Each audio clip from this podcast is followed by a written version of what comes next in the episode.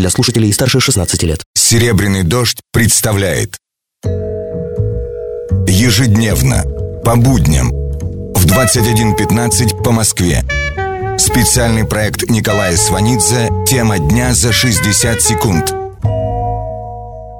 Здравствуйте, это Николай Сванидзе. Федерация еврейских общин России выразила крайнюю озабоченность и недоумение в связи с тем, что в Санкт-Петербурге собрались на большой форум представители ультранационалистических партий Европы. С точки зрения Федерации, большую часть этих партий можно смело включать в список экстремистских организаций, деятельность которых следует запретить в России.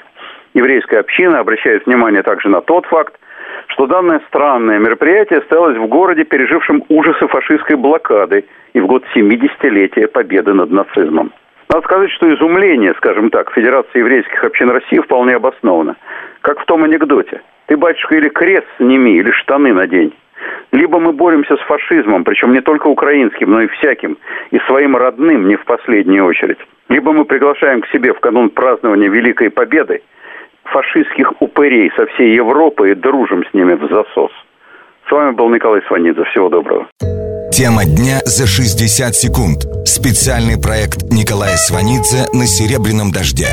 Слушайте завтра в это же время.